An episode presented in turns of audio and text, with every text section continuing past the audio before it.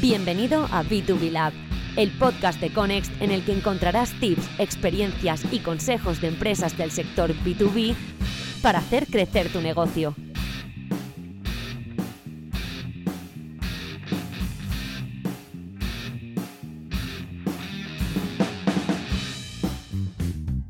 Bienvenidos a un nuevo episodio de B2B Lab, el podcast de Conext, en el que tratamos de desentrañar eh, los entresijos del marketing y de las ventas del entorno B2B. Está esperándonos nuestro invitado de hoy, Víctor Borraz de Now Industry. Vamos a conocerlo. Cada año que pasa el sector industrial avanza en su camino hacia la digitalización y si eso es posible es gracias a profesionales como Víctor Borrás. Cuando hace tres años llegó a la división de plásticos de Nauf en España para dirigir el área de marketing, la web no estaba entre las prioridades de la empresa y el proceso comercial seguía siendo el de los años 80. Ahí comienza un proceso de unificación de marketing y ventas bajo los estándares digitales, pero sobre todo, como él asegura, un proceso de mimetización con su equipo. Llevando por bandera la frase de puedo ser útil para vosotros y mucha empatía, ha sido capaz de implementar en su equipo comercial estrategias de ABM y social selling que sustentan la política inbound. Todo ello con el objetivo de convertirse en expertos en prescripción y así aumentar los contactos comerciales. Hoy en B2B Lab, cómo una multinacional integra ventas y marketing con Nauf Industries. Víctor Borrás, buenas tardes. Bienvenido a B2B Lab. Gracias por estar con nosotros. Hola Marcos, buenas tardes, ¿cómo estás? Muy bien, Víctor, te agradezco eh, tu tiempo y sobre todo el conocimiento que vas a poder compartir con, eh, la gente del sector B2B, porque lo que habéis conseguido vosotros en Nauf es algo que todos los directores de marketing, ventas, de desarrollo de negocio de B2B tienen en la cabeza. En uno de los episodios anteriores hablábamos con un CEO de, de SaaS B2B que nos decía eso, que la clave del éxito está en unificar o al menos Em, alinear marketing y ventas y es donde vosotros principalmente lleváis un tiempo trabajando. ¿Cuál es la gran ventaja de conseguir que estos dos departamentos trabajen juntos? Pues Marcos, bueno, en primer lugar, muchísimas gracias por esta oportunidad y por las palabras de agradecimiento y lugar hacia, hacia mí. Básicamente, el gran beneficio que hay es que los dos departamentos son una única voz.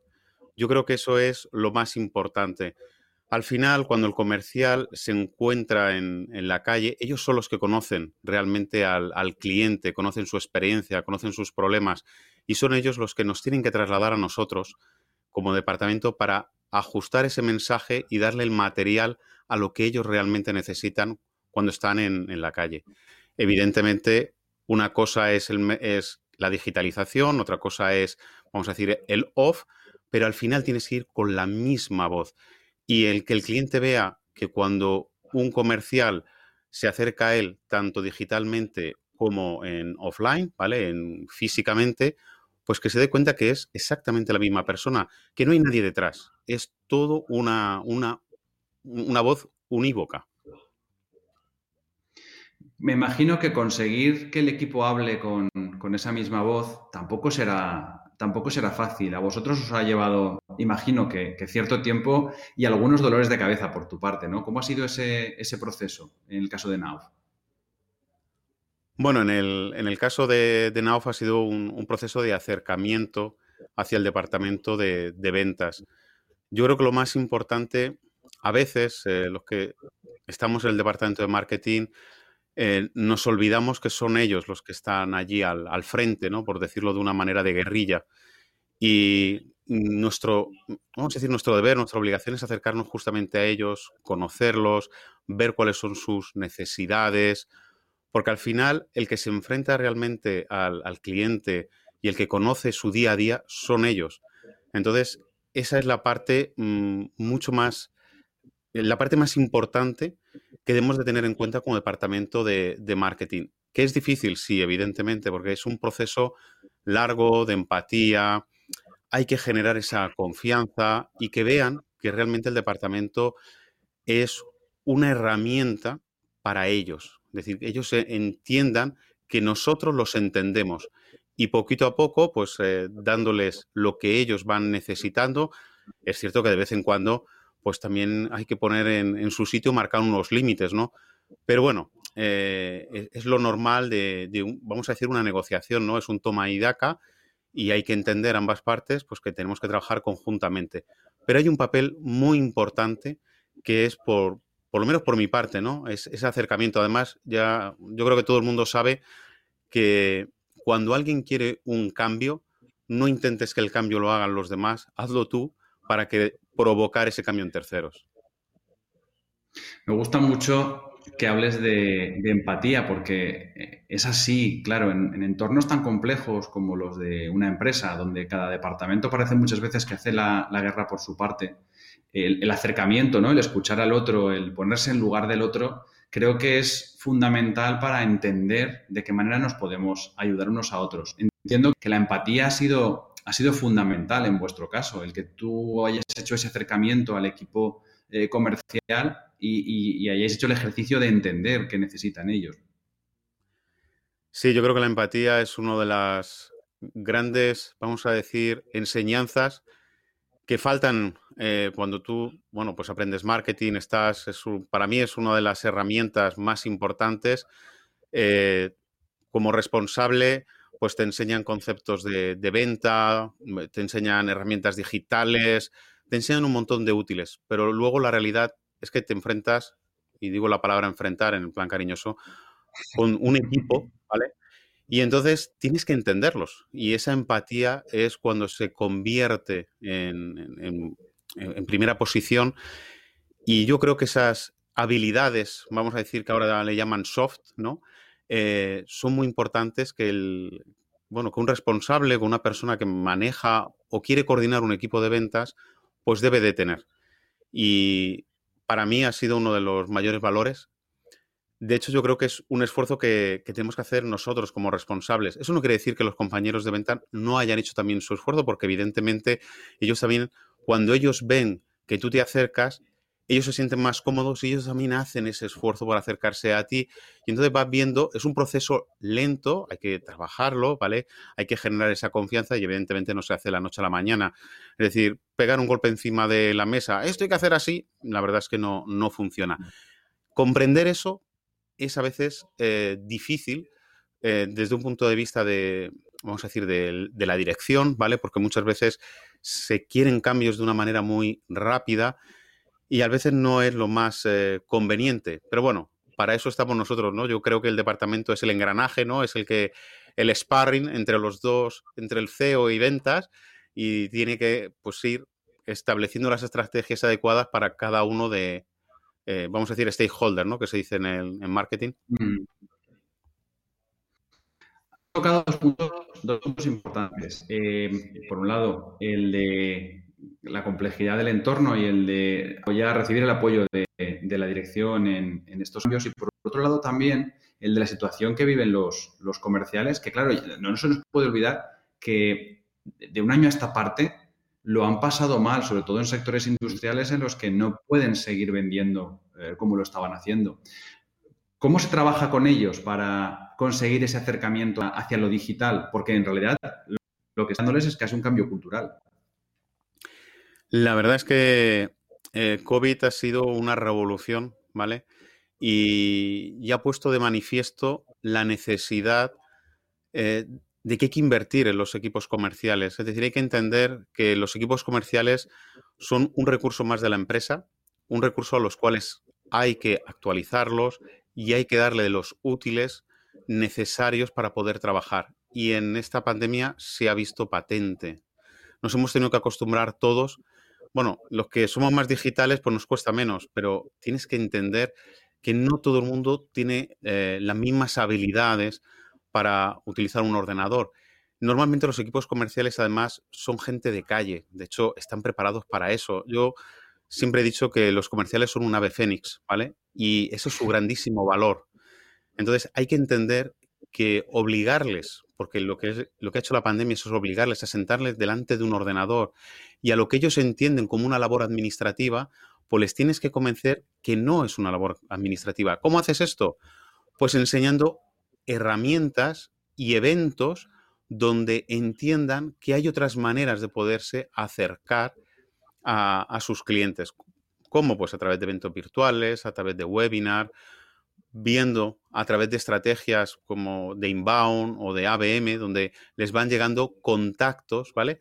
Y ellos van viendo de que, bueno, oye, yo no estoy visitando, pero, ostras, después de tanto tiempo trabajando con, en este caso con nosotros, ¿no? Con el departamento de marketing, me, están consiguiendo tener otros contactos. No hay que olvidar que al final estamos hablando de grandísimos profesionales y ellos hacen una gestión telefónica y disponen de una cartera muy amplia, ¿no? Que, eso también pues, eh, ha facilitado, en, el caso nuestro, pues mm, muchísimas de las barreras o romper muchísimas de las barreras que han, que han existido.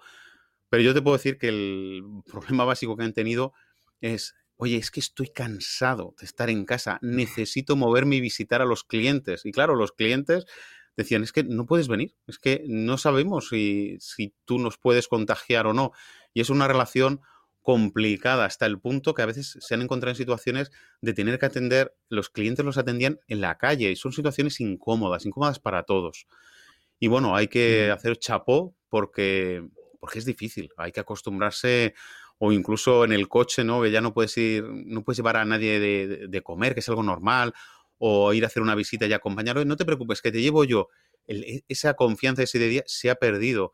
Eh, al final, eh, la relación humana eh, hay un componente muy importante que es un, componente que no, no, notamos y es que eh, hay una serie de vibraciones, hay una serie de sensaciones que transmitimos mientras estamos cercanos, al final son una serie de componentes químicos y eso, pues al final es lo que ayuda a ese acercamiento entre personas. Y con la parte digital toda esa parte se, se pierde y tienes que mm, soltar otros, habilidades, ¿no? Poner en juego otras habilidades que hasta la fecha no habías utilizado. Pues a lo mejor estás siempre sonriendo, ya no puedes hacer ese contacto físico y lo tienes que hacer de otra manera. Mm. Es difícil. La verdad es que han hecho un trabajazo y yo creo que todos los comerciales se han encontrado en esta misma situación. Y desde tu experiencia, ¿en qué áreas crees que ese comercial, ese nuevo, esa nueva estirpe ¿no? de comercial 4.0, ese comercial digital que ahora estamos, estamos formando en realidad, porque todavía casi no existe. ¿Qué tipo de habilidades crees que les van a resultar más útiles en el entorno en el que estamos viviendo ya y que, bueno, los cambios que, ha traído la pandemia, pues muchos de ellos se quedarán ¿no? en, ese, en esa dinámica más híbrida ¿no? entre, lo presencial y lo, virtual? ¿Qué, habilidades crees que son más relevantes para esos equipos comerciales, que les van a ayudar más en, este nuevo entorno? Bueno, yo creo que ellos ya en sí, como, vendedores que son, ya tienen una serie de habilidades que son innatas en ellos mismos. Aquí yo creo que lo importante es una formación y una actitud de cambio por su parte, ¿no? De entender que hay una serie de herramientas que les van a ayudar a poder hacer ese acercamiento sin tener que hacer un desplazamiento. Existen hoy en día, y bueno, voy a hacer la publicidad, pero yo creo que es importante, ¿no? Hay herramientas de B2B como, como LinkedIn, donde mm, al final es una gran base de datos en donde puedes conocer directa o indirectamente, pues, a quién es tu perfil, quién no ahora mismo en este, en este periodo, pues está recibiendo un montón de solicitudes y al final dices, madre mía, es que aquí todo el mundo quiere vender, ¿no? Eh, pero claro, es eso. Al final o, lo recibes digitalmente o eh, lo recibes físicamente, las llamadas. Al final es exactamente lo mismo. Y tienes, tienes que ser tú mismo. Al final el vendedor tiene que comportarse. ¿Cuál es la diferencia? Pues que se tienen que formar en algunas herramientas, pues como puede ser el vídeo, e incluso a veces pues nuevas herramientas como puede ser WhatsApp Business, alguna acostumbrarse a todos los días a dar ese mensaje, a que conozcan cuál es su carácter, eh, su propia personalidad y, es muy importante porque al final, aunque tú dentro de tu perfil pues estés como una marca, ¿no? Representas a como tal, pero el lenguaje que tú utilizas es el que ellos van a entender cuando tú envías un mensaje pues, a través de cualquiera de, las redes. Siempre estamos hablando de B2B, pues evidentemente aquí siempre la, líder es, LinkedIn. ¿no? Mm. Em, aquí también, claro, jugará un papel, muy importante el trabajo que hacéis vosotros desde lo de marketing a la hora de, conseguirles, pues, a lo mejor ponerlo sobre la pista, ¿no? La captación de, los contactos, em, el facilitarles el, acceso, esa primera puerta que no sea una, puerta fría. Has hablado antes de estrategias que estés utilizando, eh, inbound, ABM. ¿Qué tal reciben eh, los comerciales esos, esos contactos? ¿Saben qué hacer con ellos? ¿O al principio también hay una parte de pedagogía para enseñarles a trabajar de nuevo con esos contactos que en realidad ya son contactos de la empresa? Pues depende de la calidad del contacto que, venga, ¿no? Si es, eh, si es un contacto donde ya está realmente, vamos a decir, caliente, ¿no? Que esté fea decir esa palabra, eh, pero la posibilidad del argot pues enseguida lo que hacen es su impulso. ¿Cuál es su impulso natural? Pues llamar por teléfono, ¿vale? Eh, y algunas veces pues hay que decir, oye, no, espera, que esto, te estoy pasando este contacto, ¿vale? Fíjate que tienes tu mail. Eh, a lo mejor es interesante que le digas eh, por un correo electrónico o por un mensaje a través de la propia red. oye, he visto que me has visto, que te has interesado pues con este catálogo, ¿te puedo ayudar en, en algo, no? Y ya mandas un mensaje personalizado, ya no es una llamada, que muchas veces una llamada puede ser hasta muy violenta, ¿no? Y la gente te responde, es decir, al, final te contesta, si lo has hecho de una manera franca, llana y como tú eres, pues ven que no, no es una acción, vamos a decir, eh, de múltiples eh, envíos o masiva, sino que realmente hay un mensaje personalizado, la gente suele responder y bueno, pues hay respuestas positivas, respuestas negativas y a lo mejor pues y ahí entramos nosotros, pues ya tenemos que hacer un, seguimiento pues para seguir en contacto con esa persona o a lo mejor aconsejarle al comercial, oye, mira, te he dicho que no, pero no pasa nada. Eh, vamos a seguir enviándoles mensajes y hasta que, pues a lo mejor no es el momento, pero ya sabemos que te va a tener ahí en... Te, van a tener en la lead por si algún día tiene algún problema sobre esa cuestión que hoy en día no tiene o no se ha planteado. Mm. Esa, esa, clave, desde luego, es fundamental y muchas veces eh, nos pasa ¿no? con los equipos comerciales, como dices tú, y, es cierto, la mayoría de empresas B2B, los responsables de marketing se encuentran con ese problema, que no todos los leads que entran son leads a los que se puede llamar mañana. Son leads que a veces necesitan cierta maduración y que trabajar, bueno, pues un proceso de ¿no? de acercamiento y de cualificación. En vuestro caso, también es algo que, bueno, lleváis un tiempo, un tiempo trabajando y que os ha costado vuestros, vuestros esfuerzos. ¿Cómo se hace esa transición? Eh, ¿qué, ¿Por qué pasos eh, pasasteis para, para, transicionar de la captación a lo mejor más, más tradicional a una captación de contactos más digital en un sector industrial eh, duro como es el vuestro? Bueno, pues vamos a ver. En, si lo, hacemos por etapas, la primera etapa es eh, enseñar a los comerciales la parte de microsegmentación, ¿vale? Eh, que ellos entiendan que al final no es cualquiera el que está al otro lado. Y eso se lo tienes que enseñar día a día. Ese trabajo de microsegmentación y que ellos de repente encuentren a personas que conocen o personas que no conocen, pero sí conocen a las empresas y nunca han llegado a esa persona, ¿no?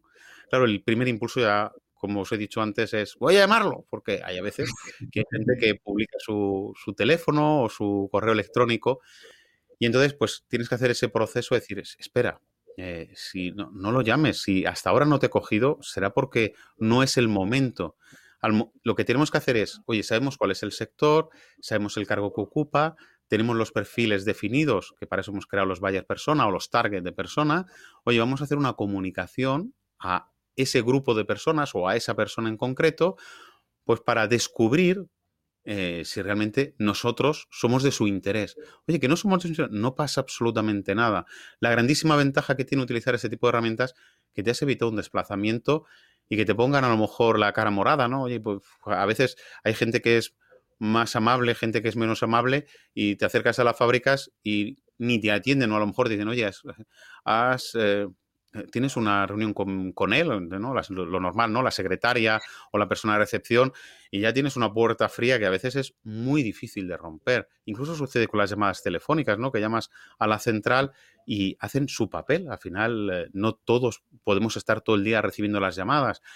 Pues una de las ventajas que tiene haciendo con este tipo de estrategias es que si tú cuentas lo que haces y cuál es tu valor como empresa, al final si esa empresa tiene ese problema que tú has contado que puede resolver, pues se van a poner en contacto contigo. Antes o después, de ahí la importancia de que ese mensaje no lo diga la empresa, ¿vale? Sino que lo diga una persona, porque al final lo que buscamos todos es alguien con el cual relacionarnos. Entonces, es de ahí que sea tan importante esa comunicación o ese trabajo entre un departamento de marketing y ventas. Ventas les ayuda, pero son ellos que tienen que hacer acercamiento. ¿Es fácil? No, no es fácil.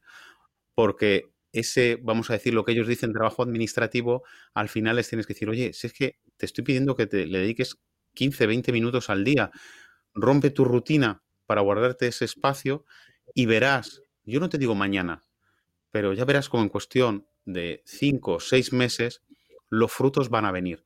Porque esto es un trabajo de prescripción, es lo mismo que desde años se hace en el sector de la construcción. Lo que pasa que el sector, vamos a decir, industrial, la parte de prescripción está menos acostumbrada. Otros sectores, como toda la parte de diseño, toda la parte de construcción, como he dicho antes, lo llevan años preparando. Y entonces, pues es, eh, vamos, vuelvo a decir la palabra, ¿no? Eh, calentar esos, esos leads, esos targets, pues eh, no, están acostumbrados y hay que hacerlo. ¿Es fácil? como he dicho, para nada. Y ellos tienen una gran parte de, mérito y de, voluntad. Y no es una cuestión de edad, es una cuestión de tener claro que la venta de hoy ha evolucionado o está evolucionando y necesita nuevos recursos. Y ahí tanto lo tienen que entender tanto el departamento de ventas como la dirección. Y al final es un trabajo de, todos. Mm, y esto lleva tiempo. Al final los cambios culturales, mm, yo creo que lo sabemos todos. Es, oye, cuando nosotros mismos queremos cambiar, es que hasta nosotros mismos para cambiar nosotros tenemos que decir, uff, espera que voy a hacerlo. ¿Quién no todos los eneros dice, venga, este año, ¿eh? y se hace la promesa de que va a hacer un cambio, y al final no haces nada, pues es lo mismo. Sí, son los famosos propósitos de año nuevo o de nuevo curso que siempre, que siempre nos encontramos en enero y en septiembre. Yo, yo, siempre lo digo en septiembre, ¿no? Yo, yo hago los cursos escolares. bueno, de hecho es cuando más Em, suscripciones se venden a plataformas de formación y cuando, bueno, ahora ya casi no, no se ven, ¿no? Pero tradicionalmente era la época en la que salían las colecciones por, por fascículos, en la época de, septiembre. También es cuando más proyectos se prueban en, B2B. De hecho, ahora mismo eh, no hay fascículos, pero te atacan, y digo la palabra, con miles de cursos y con cientos de cursos, mm. y cuando llega ya mediados de agosto, que estás en la playa tranquilamente, eh, en la playa o la montaña o lo que quiera la gente, ¿no? De repente te empieza a llegar, y algunos trabajando también, es verdad, eh, te empiezan a bombardear con hacer cursos. Y es la misma, al final no, no, deja de ser esa venta por fascículos, lo único que era antes físicamente y ahora, bueno, pues puedes hacer los cursos eh, online y lo vas haciendo pues compartimentados como se ha hecho toda la vida. al final es exactamente lo mismo, pero con otra herramienta. A veces en la playa, trabajando en la playa, porque en realidad lo que hemos visto también después de este año y medio más o menos que llevamos flexibilizados en cuanto a los espacios de trabajo, es que, bueno, que las cosas han cambiado, ¿no? Iba a decir están cambiando, pero que han cambiado y que muchas veces un responsable de compras de una empresa industrial está buscando información pues a través de canales digitales y ya no tiene que ir a una feria para encontrar a, un proveedor. Em, Has hablado, y es muy importante, del cambio cultural, el cambio de mentalidad que tiene que darse, pues a lo mejor no solo en los departamentos, sino también en las propias direcciones, consejos de administración de, las empresas. ¿Qué recomendación les, les harías tú desde vuestra experiencia a esas empresas que tienen que acometer el cambio, pero no saben muy bien em, cómo hacerlo? ¿Qué pasos pueden dar o al menos eh, cómo pueden encarrilarse en el buen camino para para empezar a ser más digitales porque el mundo nos lleva ahí? Pues bueno, la, respuesta no es, no es fácil. Yo, en, mi caso, al final fue una decisión de, dirección de hace cuatro años, bueno, tres años y medio. Ellos eh, sabían que había que hacer un cambio, y, pero no sabían bien cómo hacerlo, cuáles eran las, herramientas. Y bueno, y confiaron en, en mí y tuve la suerte o tengo la suerte de estar trabajando donde estoy, estoy hoy. Eh, yo creo que al final mm, es muy importante que la dirección en general, los, los managers, eh, los dueños de las empresas, también se formen y entiendan qué es cada uno de estos vocablos, porque, a ver, tenemos la mala costumbre de utilizar vocablos ingleses, inbound, ABM, social selling, y sinceramente eso les deja muy lejos. Eh, para ellos mm, estás hablando en su agili y tienes que hacer una conversación mucho más cercana eh, explicándoles para qué sirven cada una de estas herramientas. Porque ellos palabras como prescripción la entienden perfectamente. Ellos entienden perfectamente lo que es la microsegmentación. Ellos entienden cuáles son los submercados, porque están todos los días. Pero yo creo que ese es el vocablo que tienes que utilizar, en este caso, un responsable de marketing o un centro de formación que, que, enseña o que han tomado la decisión de actualizar a, los CEOs de muchas empresas, porque no nos podemos olvidar de que al final para ser CEO requieres una experiencia, al final tienes unos años y de todo no puedes saber, es imposible. Entonces, pues es necesario hacer un, reciclaje, hay gente que toma esas decisiones y, gracias a, a, esos centros, y yo lo único que les digo a los centros sobre todo que enseñan marketing digital y todo eso, desde mi punto de vista, es que a veces hay que aterrizar, hay que contar las cosas de una manera mucho más llana y sencilla, con los vocablos que están acostumbrados en el día a día, en el día de la venta, en el, día de pues eh, los costes y explicarles realmente, oye, mira, es que te vas a ahorrar tanto por aquí, mm, vas a tener un retorno de la inversión de tanto. Esas son las palabras que ellos eh, entienden y es así como hay que, que transmitirlo. Y por parte nuestra, por mucha paciencia, porque y ser muy perseverantes, porque no es fácil. Hay que entender que mm, yo puedo decir que creo que tenemos la suerte de, al encontrarnos en ese punto intermedio, pues mm, yo me siento contento o orgulloso de, poder, no voy a decir al 100%, pero de tener ambos conocimientos y, gracias a la posición en la que ocupo, pues al final tienes una visión 360, ¿no? De, de los distintos departamentos de, una empresa. Y eso no es eh, nada fácil. Lo hace pues el devenir de los años, el haber trabajado en distintos departamentos y transmitir. Eh, yo creo que nuestra labor es de transmitirles a ellos para qué sirven las cosas. De nada te sirve contarle Facebook, porque si tú hablas de Facebook, al final lo que va a entender el, el CEO de una empresa, ya, ya, pero ¿qué te vas a dedicar? ¿A contar mensajitos? Oye, que, eh, oye, que eso va para el consumidor. Y a lo mejor tú les tienes que decir, oye, no, pues eh, Facebook hay una parte profesional. No nos podemos olvidar que las relaciones se hacen entre personas y una, una de las herramientas de comunicación más importantes hoy en día es Facebook. Y en Facebook hay profesionales. Lo que pasa es que no te puedes dirigir de la misma manera que lo haces en LinkedIn. Y bueno, tienes que explicarles que al final hay canales de comunicación completamente distintos. Y para ellos ya os digo que es difícil entenderlo porque se sale de su día a día. Lo mismo que sucede con, ventas y a cada uno pues le tienes que contar eh, pues eso que estoy contando, pues cada uno con su lenguaje y ahí es, yo creo que es nuestra labor. Mm.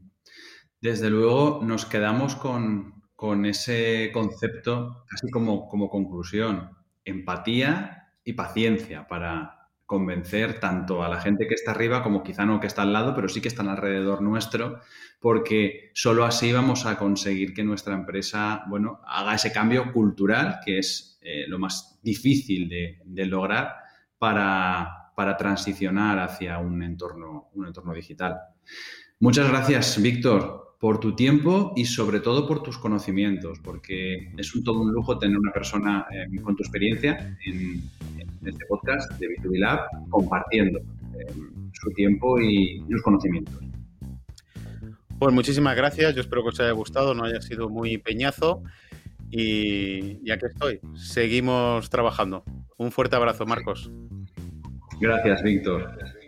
Lo dejamos aquí podríamos seguir desde luego escuchándole un peñazo en absoluto. Podríamos seguir escuchando a una persona con su experiencia durante muchísimo tiempo porque su, conocimiento y su trabajo es muy valioso para conocer cómo mejorar eh, nuestras empresas dentro de las áreas de marketing y ventas. Nosotros cerramos este episodio de B2B Lab con Víctor Borrás, responsable de marketing de Now Industries, y muy pronto volvemos con un capítulo de B2B Lab.